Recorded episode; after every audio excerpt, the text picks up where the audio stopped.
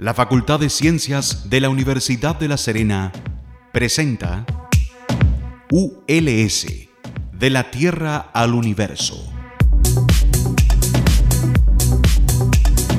Porque el conocimiento científico nos pertenece a todas y a todos. Y una persona informada es una persona más empoderada. Por media hora conoceremos investigadoras e investigadores de nuestra región y cómo su trabajo puede mejorar nuestro día a día. En Radio Universitaria FM 94.5 presentamos ULS, de la Tierra al Universo.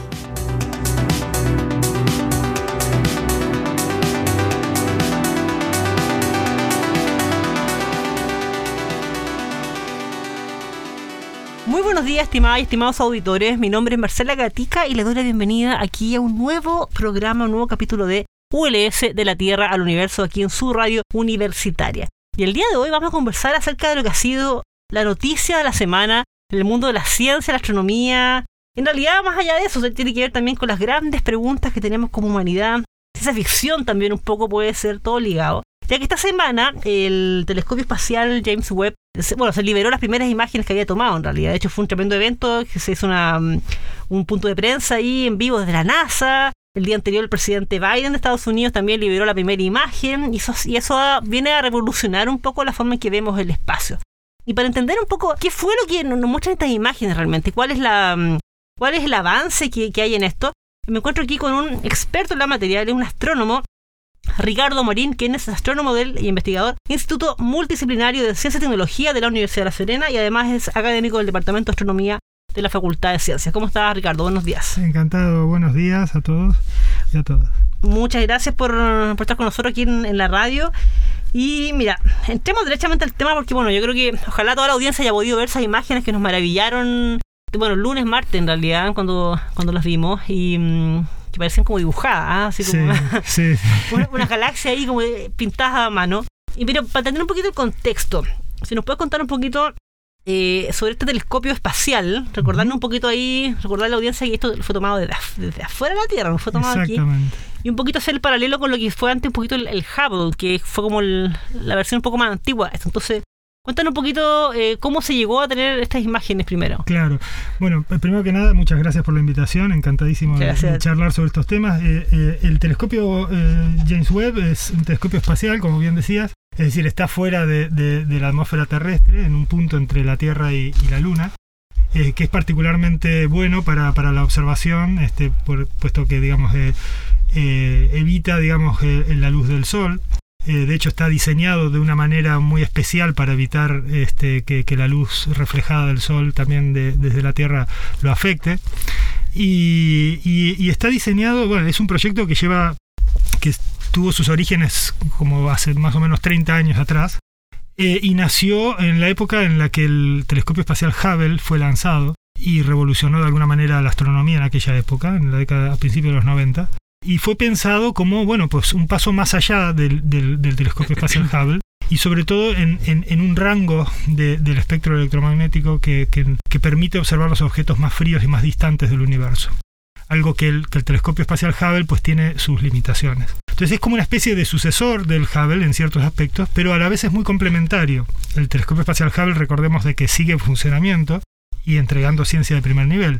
Entonces, eh, este telescopio nuevo, el, el Webb, eh, viene como a, complementar y a mejorar, a, producir un salto cualitativo muy importante eh, que venimos todos los astrónomos esperando desde hace muchísimo tiempo. De hecho, ha tenido grandes retrasos por la complejidad de sus, de sus eh, instrumentos. la ingeniería, imagino que La ingeniería hubo que inventar básicamente mucha tecnología que no existía para hacer este proyecto posible. fue un gran desafío a nivel de, de la ingeniería, de, todo el desarrollo de investigación atrás de él. Y cuéntame algo, porque para, contarle un poco a la audiencia y para tenerlo claro, que tú nos contabas que esto, bueno, esto es un telescopio espacial, ¿cierto? Está, sale. Y eh, nos hablabas un poco de evitar la luz del sol. Yo entiendo que ahí, entiendo ahí, corrígeme si estoy equivocada, la atmósfera también, eh, también es como un, es un obstáculo, nuestra, nuestra atmósfera terrestre es un obstáculo de repente a, a la hora de observar. Por eso es importante poder mandar algo más allá, ¿cierto? Eh, y es la ventaja que tiene este telescopio espacial versus los que tenemos acá en la Tierra, ¿no? Exactamente. Hay, hay dos ventajas principales. Por un lado, evitamos la atmósfera terrestre, que a diferencia de los telescopios que tenemos aquí en Chile, los grandes telescopios, de alguna manera evitamos que la atmósfera nuestra deforme de alguna manera la, la luz que llega de los astros. Eh, eso lo que en la práctica nos, nos, genera es tener mayor nitidez en las imágenes. ¿sí? Eh, eso por un lado. Por otro lado, la cuestión de que este telescopio espacial, eh, claro, hasta ahora el telescopio espacial Hubble, otros del telescopio espacial Spitzer, son telescopios de una apertura mm, relativamente pequeña, comparable a los telescopios pequeños que tenemos en Tierra. la gran diferencia ahora es que este telescopio nuevo tiene una apertura grande, ¿sí? este, comparable a los grandes telescopios que tenemos aquí en Chile con lo cual su sensibilidad, además de la nitidez de las imágenes que produce por no tener la atmósfera de por medio, tiene muchísima más sensibilidad. Y por otro lado, y en relación a lo que me preguntabas por el tema de la luz del sol, este telescopio se especializa en un rango, mm, eh, eh, en lo que llamamos las longitudes de onda infrarrojas. El infrarrojo, a diferencia de la luz óptica, que es lo que nosotros vemos con nuestros ojos, pues nos permite ver eh, cosas que a, nuestros ojos son invisibles, que es la parte más, más, fría del universo. ¿sí? Todo lo que es el gas y el polvo del cual se forman las estrellas, emite en ese rango. Eh, por lo tanto, es súper importante pues, para, para, eh, digamos, estudiar tanto el origen de las estrellas como el origen de las galaxias y el origen del universo en, sí. Entonces, ¿qué pasa? esas longitudes de onda infrarrojas necesitan ser eh, observadas con unos instrumentos que tienen que estar a una temperatura extremadamente baja.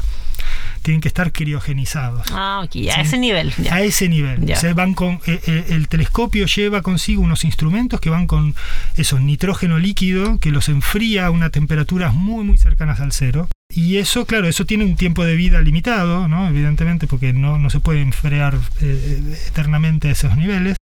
Eh, y, entonces hay que minimizar todo aquel eh, efecto que, sea, que caliente los instrumentos. Y entre ellos en el espacio, el espacio está muy frío, digamos, eh, es, distinto a estar en la Tierra.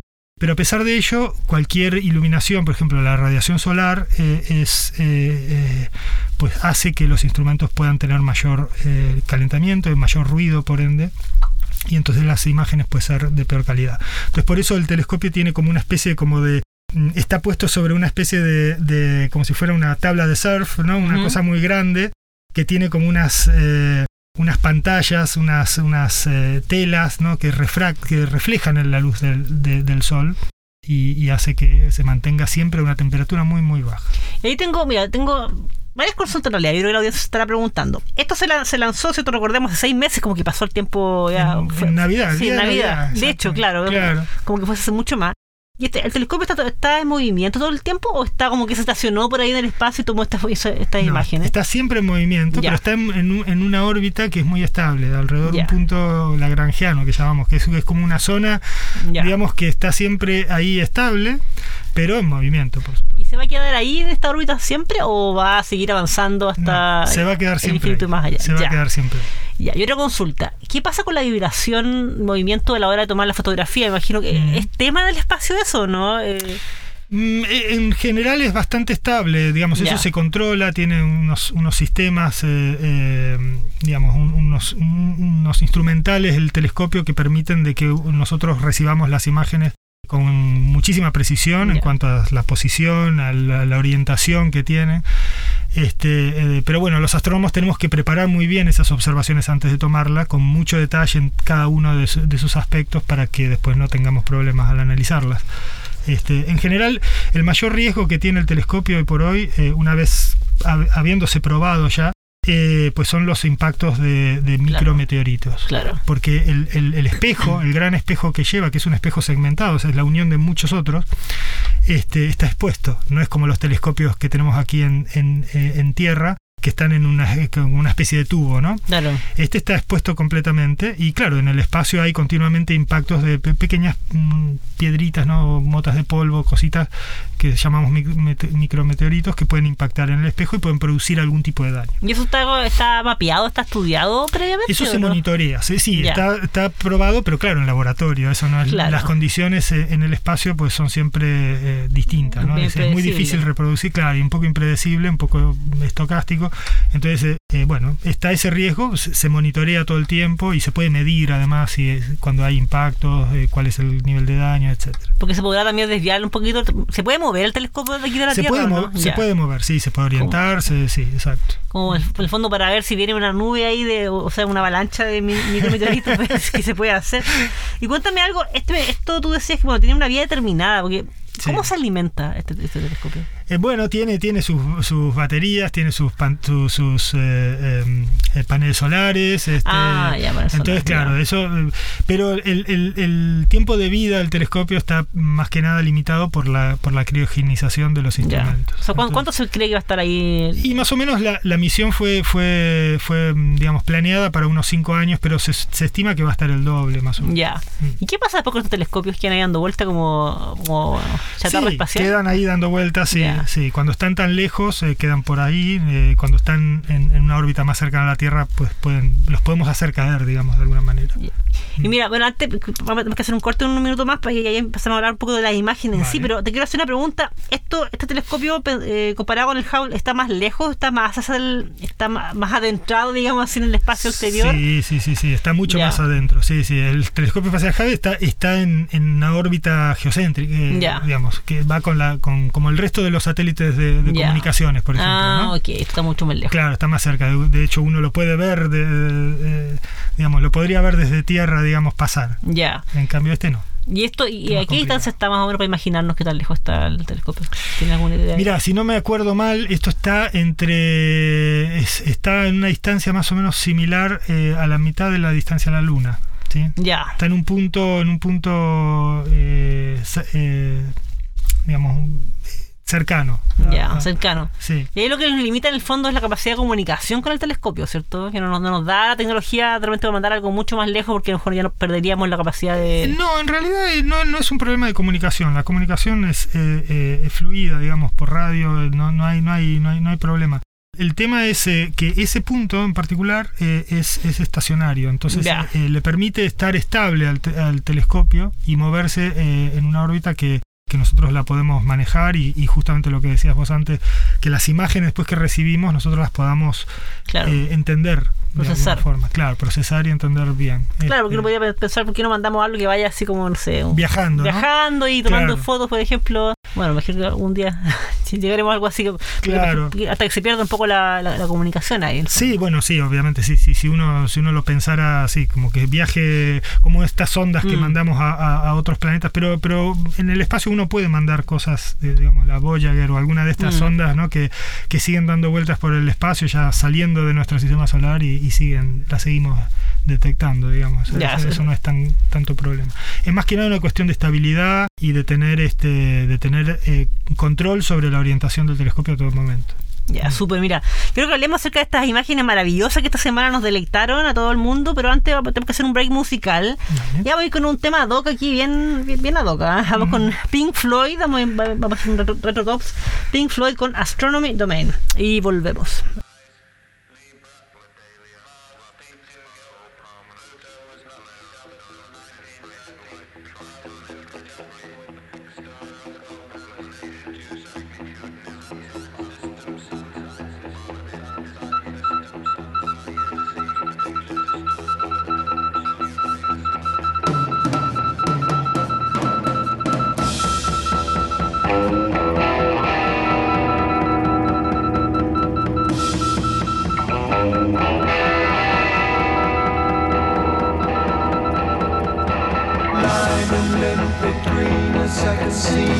Fights between the blue you once knew.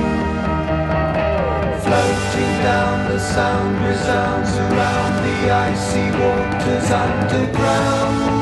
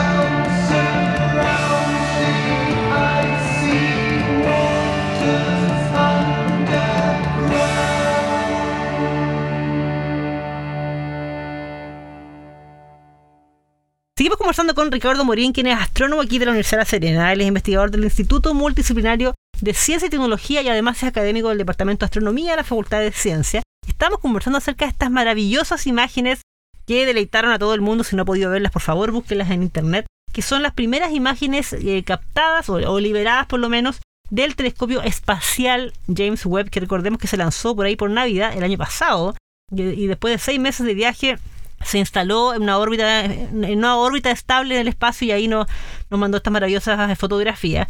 Y estamos conversando con Ricardo acerca primero un poco del contexto, ¿cierto? Hablamos el primer bloque sobre, bueno, a ver, ¿cuál es el, cuál es el avance de este telescopio? ¿Qué- ¿Cuál es la, la mejoría respecto al Hubble, que fue el, el anterior, el sucesor, ¿cierto? ¿Cómo, y, y cómo fue un poco toda la, la, el- la tecnología y logística para mandar esto? ¿Qué implica? ¿Hasta cuándo va a estar afuera, ¿cierto? Eh, ¿Cómo se mantiene y todo eso? Entonces, ahora quiero que hablemos, eh, Ricardo, un poco acerca de estas imágenes, porque Mm. se liberaron cuatro o cinco imágenes aproximadamente. Que nos cuente un poquito qué es lo, qué es lo que estamos viendo, mira. Porque bueno, hay, hay una imagen que fue la, la primera que se liberó, que liberó el presidente Biden, de hecho el día lunes en la noche, si no, no Sí. recuerdo mal. Bueno, hora local, lunes o martes.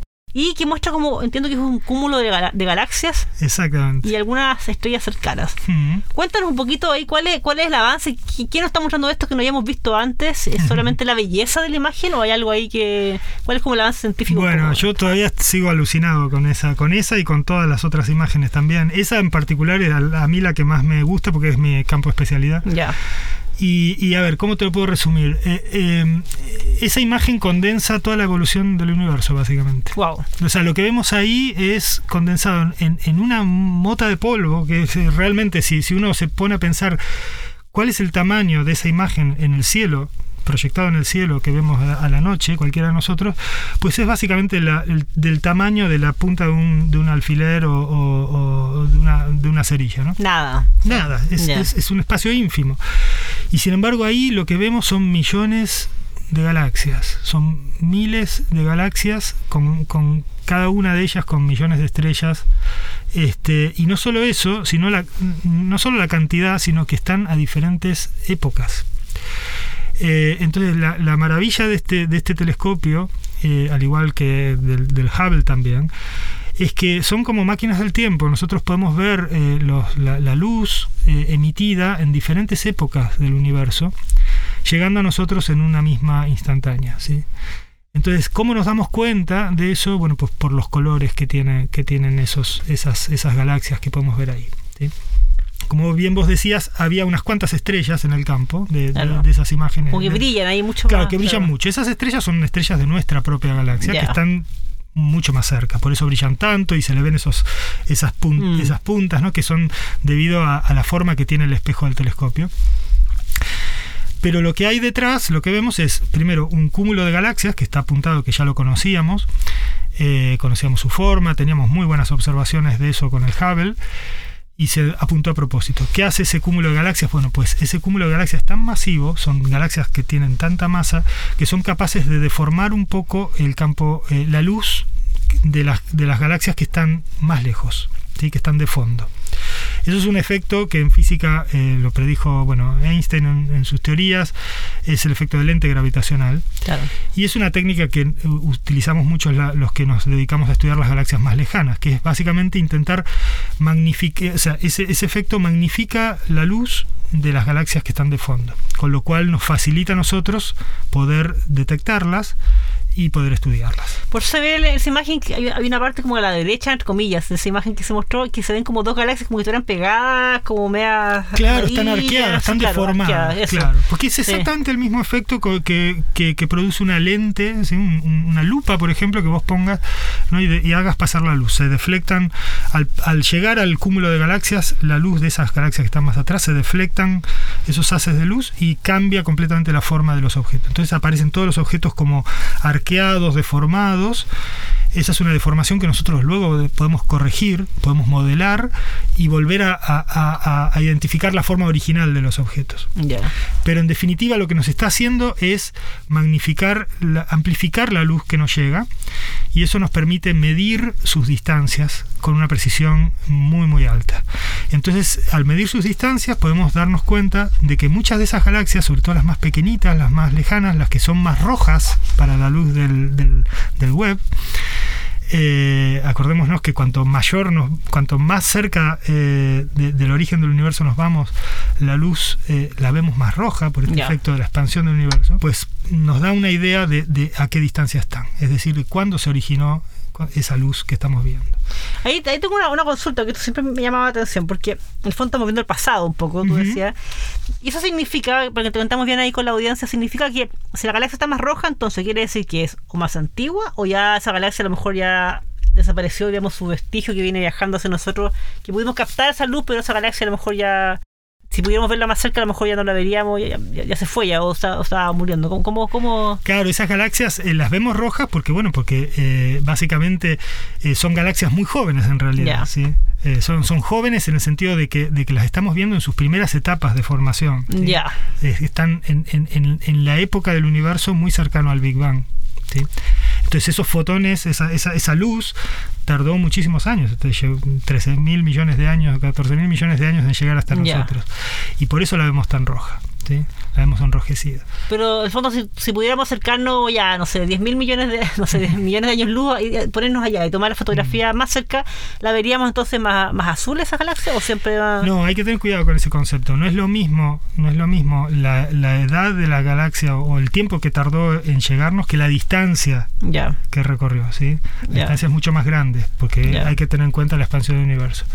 Entonces, este, eh, pero básicamente, básicamente el color, cuanto más rojo, eh, eh, más enrojecido está la luz que nos llega de la galaxia, quiere decir que está más lejos. Ese es el concepto. Está más lejos. Está más lejos. Y son más cercanas al origen del universo. Claro, al estar más lejos, este, exactamente, tardó muchísimo más en llegarnos la, la luz y están por ende más cerca del universo. Y por tanto son galaxias más jóvenes que la nuestra. La nuestra ya evolucionó, la vemos, estamos, estamos Ah, ok, ya entiendo, 14 ya. mil millones de años después del Big. Bang. No quiere decir que esa galaxia a lo mejor ya desapareció a lo mejor y nos No, llegó esa no, luz que viene no, volando por el espacio. No necesariamente. ya, ya, esas esa- galaxias siguen, siguen. Lo que pasa es que como las vemos nosotros, como somos capaces de verla, es en su estado en esa época. Ya, mira, esa, esa foto fue impactante. Hay otra, mira, nos quedan pocos minutos del, del- del capítulo, pero hay otra, hay otra foto, por ejemplo, hay una que son como tres galaxias juntas con unas luces como, entiendo como, que se ve como desviada. Entiendo que hay un efecto también ahí de, de atracción, atracción. Eh, eh, ah, sí. sí. Eh, Esa es una interacción entre Sí. galaxias. Es como una especie de. Es un grupo de galaxias que está. eh, Es muy peculiar porque están en, en- en- en proceso de fusión. ¿sí? Ya, Entonces son varias galaxias que. eh, son cinco galaxias que están. eh, que tienen formas distintas, que tienen propiedades distintas y que están fusionando de alguna manera. Están interactuando entre ellas. Entonces, claro, hay mucho. Es muy caótico. Y el objetivo de sacar esa imagen es básicamente ver la capacidad de, de este telescopio de identificar las distintas componentes que forman la galaxia y todos los mecanismos eh, eh, físicos que se dan en ellos con un nivel de detalle increíble. O sea, tiene un, un nivel de Sí. detalle que, que, digamos, que de otra forma con otros instrumentos es imposible de, de parece, lograr parece dibujadas las cosas. parecen dibujadas y nos permiten comprobar muchas cosas que sabemos eh, de manera teórica, mm, probarlas y, y medirlas y, y analizarlas. Es nuestro laboratorio de los procesos más extremos que ocurren en la naturaleza.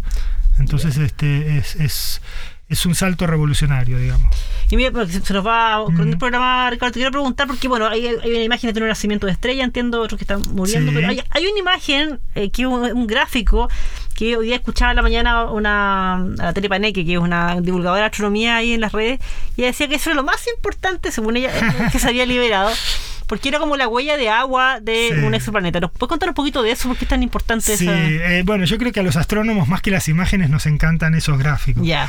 ¿Qué Este, significa eso que se liberó? Bueno, eso, ese en particular es el espectro de, una, de la atmósfera de un planeta extrasolar. ya. Sí. Entonces, eh, el- eh, este telescopio va a ser revolucionario eh, también, no solo con las galaxias, sino también con los, eh, los planetas, los planetas fuera de nuestro sistema solar, en el sentido de que va a ser capaz de medir la composición química de sus atmósferas. Ah, ya. Entonces, eh, ese espectro en particular, esa- esa- ese gráfico, lo que muestra es el espectro, que llamamos el espectro, los rasgos, de, eh, como si fuera el, el- el DNA, ¿no? el, el ADN Claro. de la atmósfera de, de ese planeta en particular. Y lo que se ve ahí pues son rasgos que tienen que ver con vapor de agua este, y otras, seguramente debe haber otras moléculas también en, esa, en esa atmósfera. Y entonces demuestra la capacidad que tiene el telescopio de detectar eh, moléculas complejas, eh, eventualmente dar indicios de si es un planeta que puede albergar las condiciones para tener vida o no. Y eso es, es completa, es algo que, bueno, 20 años atrás era impensable. Ya, eso, eso sí que nos va a venir a, volar la cabeza en el fondo. Claro, sí, no, esto va a ser eh, revolucionario, básicamente. Va a cambiar eh, en, esos dos aspectos en cuanto a la evolución del universo y de las galaxias y, la formación de las estrellas, al tema de eh, eh, la habitabilidad o las condiciones que tienen estos planetas que continuamente vamos descubriendo día a día que quedan por fuera de nuestro sistema solar. En esos dos aspectos este telescopio va a ser va a cambiar completamente nuestra visión y nuestro nivel de entendimiento de todo. Y eso es entonces, hecho te quería preguntar un poco para cerrar, esos son como los desafíos que tiene este telescopio, un poco. Sí, esos son viene- los dos principales temas eh, centrales, pero después además este telescopio, al ser tan preciso, tan y, y realmente viendo las imágenes es tan bueno, es mucho mejor de lo que incluso estaba pensado que iba a ser. Eh, yo creo que va a tener un amplio, eh, eh, digamos, va a tener un montón de espacio para el descubrimiento, para el descubrimiento de lo impensable, de lo que todavía no sabemos que existe. Entonces eso, eh, eso le da un valor agregado increíble. Digamos, estoy seguro que vamos a descubrir cosas que no teníamos prevista descubrir. No, maravilloso. Así que se vienen tiempos emocionantes Uy. entonces en materia de astronomía. Fantástico. Y también para nosotros, bueno, nos toca de cerca, porque esta región, ¿cierto? Tiene, si no- bueno, la región y el país tiene el 70% del cielo Por supuesto. observable del mundo, así que para la región también y para el Chile es muy importante en el fondo, estamos muy conectados. Es súper importante porque además este Sí. telescopio necesita, necesita que eh, la sinergia con los telescopios terrestres. Ah, sí. Eso es muy importante remarcarlo. Entonces no es que este telescopio es más importante o sustituye, no. Ya. Es eh, los telescopios que tenemos aquí en Tierra, tanto los de los de Chile particularmente, que son los más grandes, los más poderosos, este, son esenciales para que este telescopio eh, espacial pueda complementarse y lograr la mejor ciencia posible. Este, y por ende, claro, el impacto que va a tener es, eh, va a multiplicar de alguna manera el impacto también que tengan las observaciones desde, desde aquí. Y entonces para la región en particular, para nuestros estudiantes acá, te imaginarás Sí, que pues. van a tener acceso a, a datos espectaculares, este, va a ser increíble. No, maravilloso. Entonces ahí también aquí está empezando a estudiar astronomía el futuro también, el llamado, porque se vienen muy Sí, buenos sí, tiempos. esto va a generar tesis, tesis doctorales. Uh, eh, miles, miles. Ricardo Amorín, eh, astrón- eh, astrónomo de la Universidad de La Serena, se nos pasó volando el tiempo, así que pero te dejo invitado a que conversemos nuevamente porque este tema es pero fascinante. Un placer, un placer estar con ustedes, así que cuando quieran. Muchísimas gracias y bueno, el tema es increíble, así que bueno, nos quedamos cortas, pero ahí, como te digo, invitado para la próxima mm, ocasión. Y bueno, estimadas, estimados, recuerden que estamos cada martes y jueves a las 8 de la mañana por la 94.5 aquí en su radio universitaria y también estamos en todas las redes sociales, ahí arroba ciencias ULS, arroba ciencias ULS. Y este programa se le gustó mucho y los anteriores recuerden que también estamos en Spotify, ahí con ULS de la Tierra al Universo, así que nos puede también ahí compartir o difundir. Un abrazo a todas y todos y que tengan una muy buena semana. Chao.